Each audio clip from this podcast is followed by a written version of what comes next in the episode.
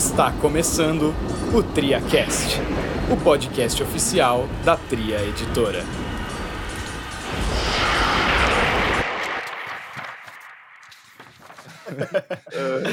Fala aventureiro, fala aventureira! Tudo bem? Estamos aqui em mais um podcast da Tria Editora. Algum tempo sem o podcast, mas voltamos e agora com tudo. Eu sou o Jota do podcast Caixinha Quântica estou aqui com meu amigo Henrique, da Torre do Dragão. Tudo bem, Henrique? E aí, JP, fala pessoal que está ouvindo o TriaCast, é um grande prazer estar de volta.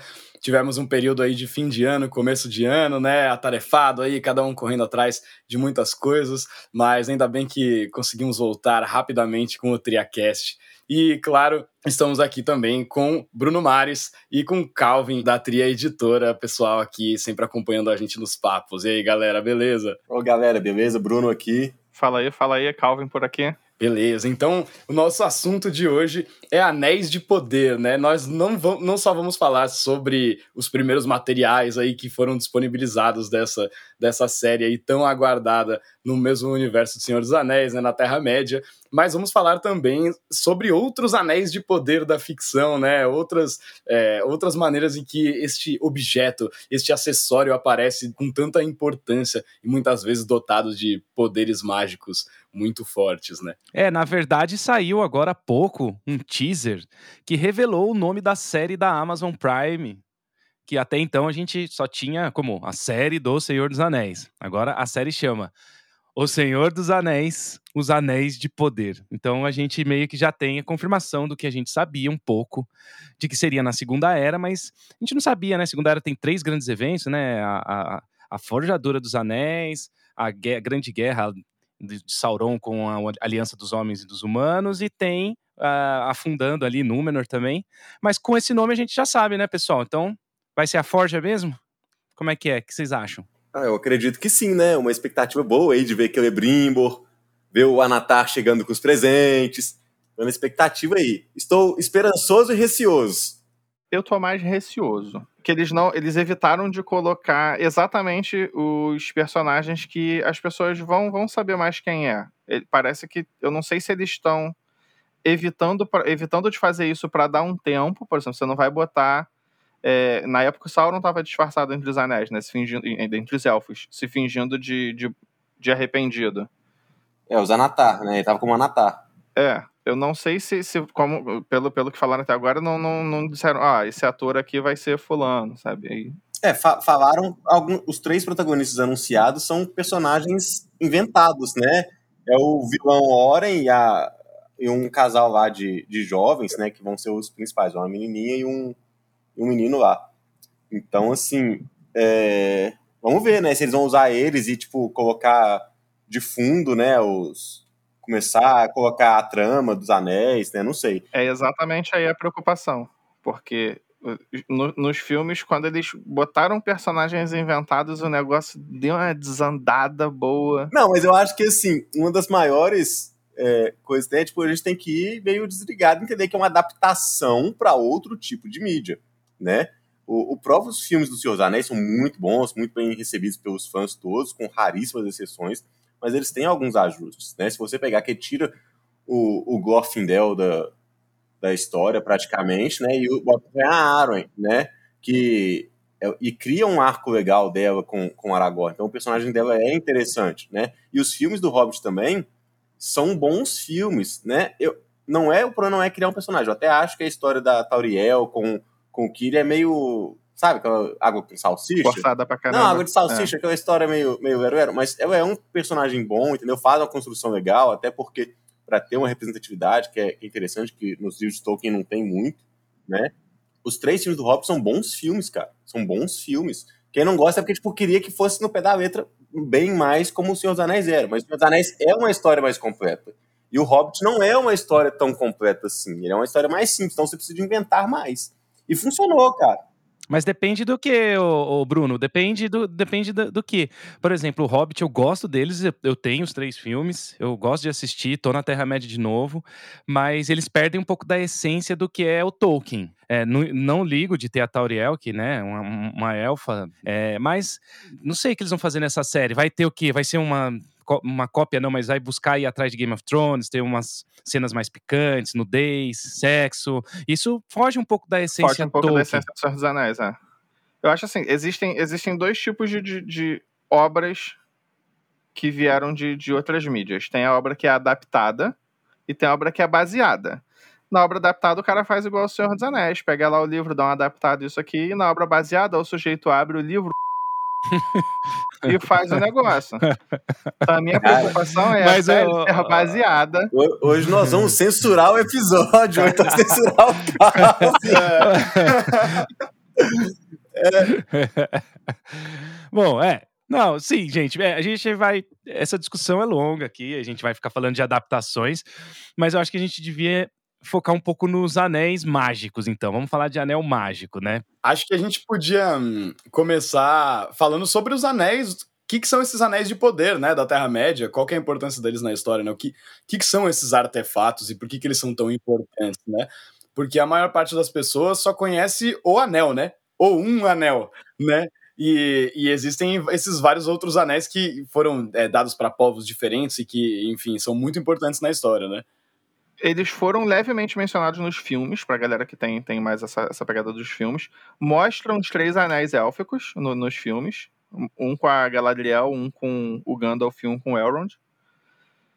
Inclusive, dois deles são usados no, no filme, embora não mostre claramente que eles estão sendo usados, que é quando com, o Elrond convoca aqueles cavalos de água no rio e quando, quando Gandalf invoca as chamas para ferir um Balrog, todos sabemos que, né, Balrog, se você for olhar a ficha lá do Balrog que o Tolkien certamente usou, porque cronologia não importa, você vê que Balrog é imune a fogo, mas o Gandalf usou fogo contra o Balrog e funcionou. Por quê? Por causa do anel, pô, tá lá, tá explicado.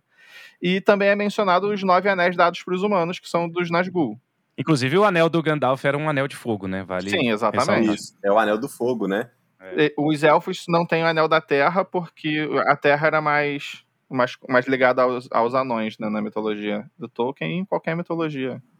É, é, é, é o na área do fogo, que é o de Rubi, né? O Nene, que é o anel da água, que é o Galadriel. Não, e... Galadriel fica com, oh, com desculpa, da água, tá com é, o Elrond. Com é, o, é o Vilha, né? Que é o... Vilha, isso. Vilha, que é o do, do ar e da água com, com Elrond, que é o Nenya, né? É, esses anéis foram feitos por um elfo, que ele é sobrinho ou neto, acho que é neto, né, pessoal, do Feanor, que é o maior elfo da, da Terra-média, que a Terra-média já teve, da, das Terras Imortais, que foi quem fez a Silmarils, né, as três Silmarils, tanto por isso que o nome chama Silmarillion, o nome do, do livro chama Silmarillion. E ele, ele era um grande artesão, ele, ele, ele recebeu esse dom do, né, da família dele de ser esse artesão e ele conseguiu construir esses anéis, porém com a ajuda de quem, pessoal? Quem que ajud ou ajudou a forjar os anéis? É, quem? O Anatar, né? Que é o? Anatar. o, o segundo Senhor do Escuro, né? O, o, o, Bruno tá evitando o nome Sauron, que é pra galera é. reconhecer de, de cara, é. né? ele tá falando todos os nomes menos Sauron. Ele tá falando Anatar, Senhor dos Presentes, Segundo Senhor de Escuro, o Segundo em Comando, o Tenente de Melkor. ele só não é. fala Sauron. então, o, o, Sauron, né, pra quem viu os, os, a, a, trilogia, né, do Senhor dos Anéis, é o vilão principal ali, ele tá envolvido, então, na Forja dos Anéis, né? Isso, ele, ele ajudou o, o Celebrimbor a criar os, os anéis, né? E secretamente ele foi criando o, um anel para ganhar controle sobre os outros, né? Não deu muito certo com os anéis élficos, né? Porque eles foram forjados, né, em segredo e tal, pelo Celebrimbor. Então, ele estava fazendo o, segredo dele lá, mas ele também estava é, sendo foi escondido, né, que o, que o Celebrimbor criou ali, né, meio escondido os anéis élficos. Então, inclusive, falando sobre Celebrimbor, quem não teve oportunidade ainda, joguem para videogame, PC, sei lá, é, Sombras de Mordor, porque é um jogo muito bom, muito bom, e tem o Celebrimbor, né, que ele é um dos dois protagonistas. Então, assim, joguem, porque aí conta bastante a história, e se você tiver, se gostar, né, de explorar o jogo mesmo, e ler, tipo, todos os itens que você encontra, que aparece um texto detalhando, né, a fala e tal, para lembrar, ele explica bastante da, da, dessa história aí da, da criação dos anéis. Então é muito legal mesmo, né? E a, e a sequência dele também é muito boa. E vocês comentaram esse lance dos elementos, né? Do fogo, da água e tal, dos anéis, né? Mas isso é só para os anéis dos elfos, né? É, porque assim, os anéis dos anões, eles foram dados para os anões, e só que os anões não se corromperam exatamente, né? Eles não caíram sobre, sobre a influência de Sauron. Os anéis, eles deixaram os, os, os senhores anões é, ricos, assim, rico do tipo, quero ser rico igual anão, mesmo, só que os anéis, eles, parecia que eles amplificavam essa sede por tesouro. Então, eles acabaram se perdendo exatamente por, por isso, sabe? Pela ganância desmedida dos anões. E os anéis dados aos homens foram dados a, a, às feiticeiras, né? Que viraram os espectros do anel. É, mas os anões, eles são mais resistentes, né? Quando o... Eles não foram criados por Eru e Ilúvatar, né? Eles foram criados por outra divindade, né? Sim. Outro... É, foi pro Audi, né? E ele fez eles muito resistentes à corrupção, né? Então, assim, eles são desviados, né? Mas eles não são corrompidos da mesma forma que os homens, né, que os mortais. Então, é, por isso também eles são mais é, afastados assim do, do nicho principal da história, né? E tanto que a gente nem vê muitos anéis nas histórias, né? A gente vê o, os herdeiros de Durin, mas Durin é um dos sete senhores anões. Né? Então a gente não vê muito falando, principalmente nas histórias principais de, de, de Tolkien, né? Não, tem muito disso, né? Até os próprios contos inacabados não tem muito dessas coisas, né? O Tolkien ele tinha uma clara preferência pelos elfos, então os anões acabaram ficando um pouco de lado, né? E, e, e, qualquer semelhança, né, com RPG, anão, constituição, atributo-chave, atributo principal. Normalmente, antigamente, né, tinha vários, vários, em vários sistemas eles ainda são resistentes à magia, veneno, doença, esse tipo de coisa. Então vem daí mesmo. Boa parte da RPG vem do Senhor dos Anéis. Acho que a gente pode começar a cair para coisas da, da cultura pop um pouco mais modernas que usam anéis também aí, né? Inclusive, pegar um poder e colocar dentro de algo, né? As chamadas Horcrux. É, e deixe... isso aí vem da onde, hein, pessoal? Da onde vem é, isso vamos, vamos, falar então, já que nós estamos no Harry Potter, né? Vamos falar do anel do Servou Gaunt, né? Que é, é um anel que tinha, né? Aparentava lá ser de, ser de ouro e tal, com uma pedra preta, que era a pedra da ressurreição, né? E aí foi sendo. pertenceu da família deles há muito tempo e tudo. E depois que ele morreu, né? Foi pro filho, e aí o, o filho foi roubado pelo próprio filho, que era o neto, que é o Tom Riddle, né? Para quem não, não lembra aí, é o próprio Voldemort. E ele chegou, né, de, a, a usar esse próprio anel aí como que um Horcrux, né? Com a pedra misturada e etc, né? E a Horcrux, né, para quem não lembra, é um pedaço da alma do, do Lord Voldemort, né? Ele basicamente dividiu a alma dele em várias partes. Que veio da onde? Que Mais ou menos igual o Senhor do Escuro é. que a gente tá comentando. é, exatamente. Cara, cara chato, né, meu? Não, mas... Se for assim, vou voltar tudo, né, pro Tolkien. Tudo Nada se cria, tudo se copia, é. né? Mas é legal a interpretação. Eu gosto muito, eu gosto muito cara, da, da da história do Harry Potter nessa questão. Eu não sou um dos maiores fãs de Harry Potter, mas minha esposa é muito, muito, então eu tenho assistido com ela frequentemente, ela assiste repetidamente, né? E aí uma das histórias que eu gosto muito, uma coisa que eu gosto muito são as relíquias da morte, né? Que são itens mágicos aí, itens de poder, né? E um deles, né, acaba chegando aí a, a ligar com o negócio de anel de poder. Né? Mas é, eu, e o Harry Potter, o único anel mágico assim que eu lembro é esse, né? Que nem é tanto o anel, é mais a pedra, né? Não, e tem essa o Harry Potter ele, ele tem, tem uma. Tem menos itens encantados do que você esperaria por uma. Por um mundo assim tão mágico, né? Tem, assim, essencialmente as varinhas e um ou outro. É como se só magos, né, é, ou bruxos e bruxas muito poderosos conseguissem é, encantar itens, né? Porque a magia é uma coisa banal, mas o, mas o artefato mágico não é, né? Eles, eles têm, eles têm assim, itens mágicos mais comuns, de uso comum, mas esses, esses grandes artefatos eles realmente são muito raros. Sobre, o, sobre esses anéis mágicos em geral, eles já vêm é, muito antigo, eles têm várias raízes mitológicas, têm, têm raízes até platônicas. Muito legal, eu ia comentar justamente sobre isso, né? Que existem os anéis, né? Nesse caso aí, é, de forma muito evidente, ter, tem, referencia de alguma forma a, a, obra do Tolkien, né? Essa questão de dividir a alma e tal, e tudo mais. E a gente tem as coisas que influenciaram o próprio Tolkien, né? Que é como, como esse, esse lance da, da é, platônico mesmo, que é o anel de Giges, é assim que fala? Giges, eu acho. Ah, sei lá, é grego. É literalmente grego. É literalmente grego, né? Que é o, o lance desse anel é o poder da invisibilidade, né? Que tem absolutamente tudo a ver com o, com o anel, que, né, com, ou um anel da Terra-média, né? E outra inspiração também, é, que você está falando aí, né, de inspirações para o próprio Tolkien, é o anel do Nibelungo, né? Ou de Nibelungo, né? Dependendo de como for, né? Ele foi forjado lá depois que o era Alberic, eu acho, roubou as Náiades, né? Roubou o ouro do, do Reno lá do, do Rio. E aí ele foi e forjou esse anel, que aí daria um grande poder para o portador, né, para quem usasse o anel, e depois uma grande maldição. Né? Então, assim, eu também vejo aí alguma relação com o anel, né? Ele te dá poder, mas ele vai te corrompendo, te corrompendo, corrompendo, e você fica amaldiçoado ali no final. Tem também o anel, eu não vou pronunciar, eu não sei pronunciar isso, mas tem também o anel de Odin, que ele essencialmente pinga outros anéis.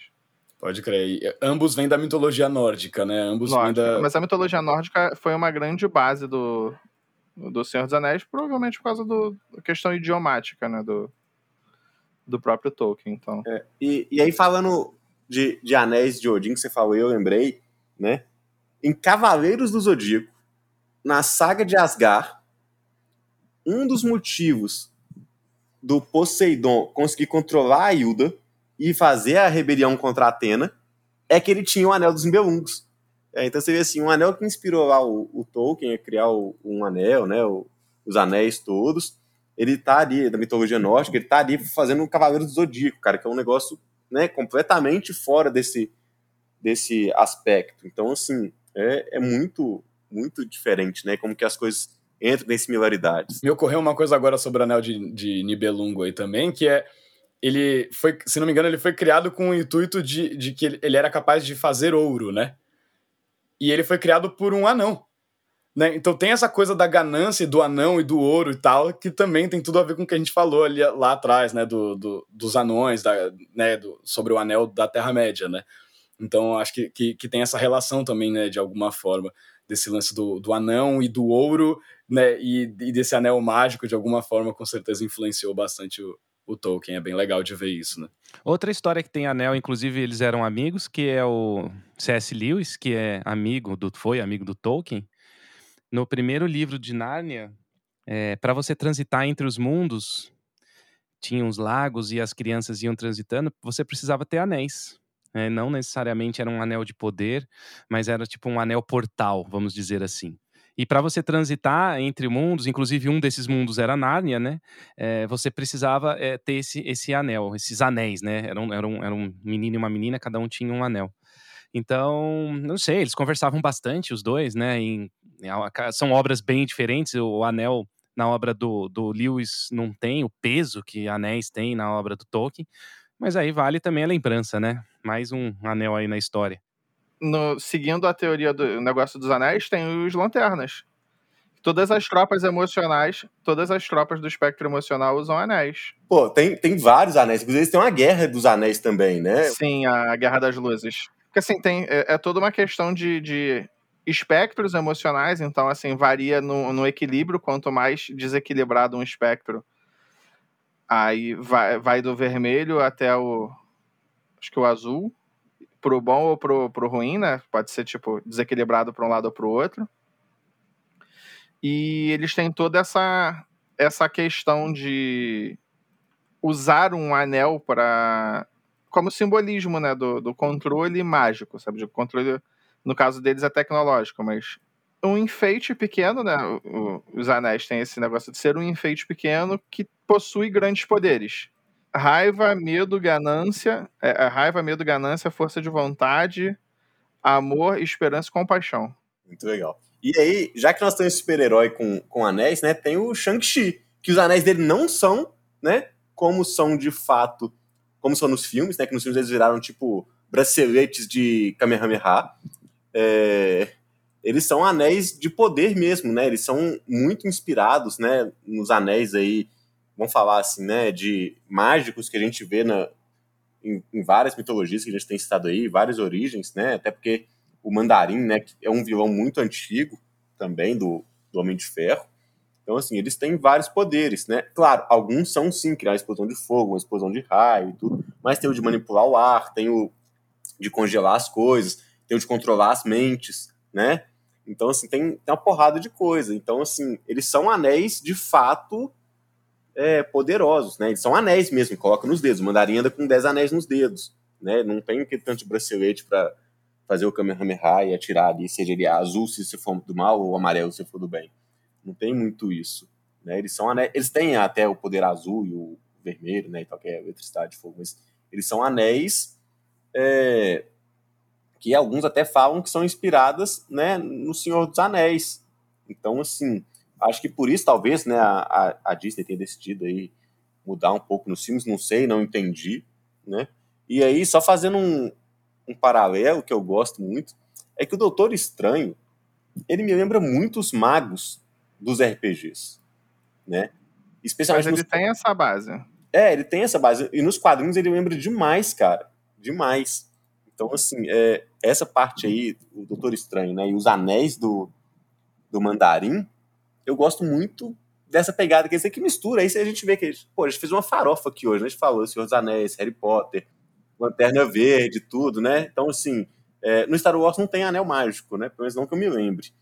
Mas, assim, fiz uma farofa aí e tem essa farofa. A, quer dizer, a Marvel né, é bem farofa, né? Tem muita coisa. Eu adoro por isso. É, então tem, tem muita coisa, mas tem o Lanterna, né, na DC também, tudo, então é, eu gosto dessa aproximação, assim, e lembra, né, cara, é, é, é, muito legal esse tipo de coisa. Eu acho muito legal no do Tolkien também, que não sei se todo mundo sabe, mas o, o Um Anel, ele não tem só o poder da invisibilidade, ele tem o poder de, de, de, te trazer aquilo que você mais deseja, de você ficar almejando. Tanto que quando o Sam usa o anel, ele começa a ter devaneios de que ele vai ser Sam, o grande guerreiro, o maior guerreiro da Terra-média. Então, o anel ele, ele tem o poder também de te trazer uma tentação, né? A própria Galadriel fala que passou no teste, o próprio Gandalf fala que usaria para o bem, mas depois de muito tempo ele também seria corrompido e viraria o novo Senhor do Escuro. Então, o, o, o anel do, do Tolkien ele é bem legal também, bem complexo, na verdade, né? já que a gente tá falando de, de, A gente voltou no, num anel aí, que é um anel amaldiçoado, né? Como a gente tá falando aí, ele é um anel que vai te corromper com o tempo, né? Vai te levar para o mal. É, eu gostaria de falar de um anel de poder bastante inusitado que eu lembrei na minha pesquisa. É, eu dei muita risada na hora que eu lembrei que isso existia. Que existe um anel mágico amaldiçoado no filme Help dos Beatles. Como assim? Eu não sei se assim? vocês lembram. Com Ringo Starr não Ringo lembro. Starr usa um anel amaldiçoado com um rubi enorme, assim, com uma pedra vermelha enorme nesse anel, e ele não consegue tirar o anel e existe um culto que é dono desse anel que tá. O objetivo deles é sacrificar o cara que estiver usando o anel, o portador do anel. E, e, existe essa história no filme Help dos Beatles. Eu não lembrava disso, né? Não que sejam obras-primas de qualidade nem um pouco, mas eu acho os filmes dos Beatles todos muito divertidos de assistir, assim. E não, me, não tinha me dado conta de que tinha esse, esse anel mágico, né? Ele, que ele não consegue tirar e tal. Então é um anel numa, num contexto bem diferente da fantasia aí que a gente tá falando, né? Mas você vê a, a influência né? De alguma forma chegando num, num filme que não tem nada a ver, né? e eles sempre têm, né? O, os anéis, eles têm um, um, significado de status também, né? Tipo, ah, beije meu anel, é meu anel cinete, que é tipo representar quem eu, né? Quem eu sou, assim, vamos dizer, né? Tipo, tá ali a minha família, o meu meu brasão, né? Então, assim, é tem, tem muito essa pegada, né? Até, gente, aliança de casamento, né? Tem um significado ali, um significado comum, né, para toda a, a, sociedade, todo mundo entende o que isso ali significa, né? Anel de compromisso, de, de namoro, pô, isso tem né, as alianças de pedido de casamento, então, assim, né, tem uma, uma interpretação nisso aí que é muito muito comum né, na nossa sociedade até hoje. Né? A gente às vezes não percebe, mas tá ali muito, muito fácil de entender, de ver, de compreender, né? Então, isso é, é muito legal, assim, a gente tem em mente também. E nos RPGs, é, lembrando aí, é, eles têm todo tipo de, de poder. Né? Então, tem anel de defesa, tem anel de armazenar magia, anel de. Anel Ariete, cara, é meu preferido. É meu preferido. É, o pessoal, tipo, a gente jogava DD, né? Adolescência, o pessoal, tipo, horrorizava com esse anel. Era muito, mas tem, tipo, todos os tipos de poderes, eu acho que a gente falou disso aí, né? Tal, já que a gente acaba sendo um podcast de RPG, apesar de hoje a gente ter fugido bastante, né?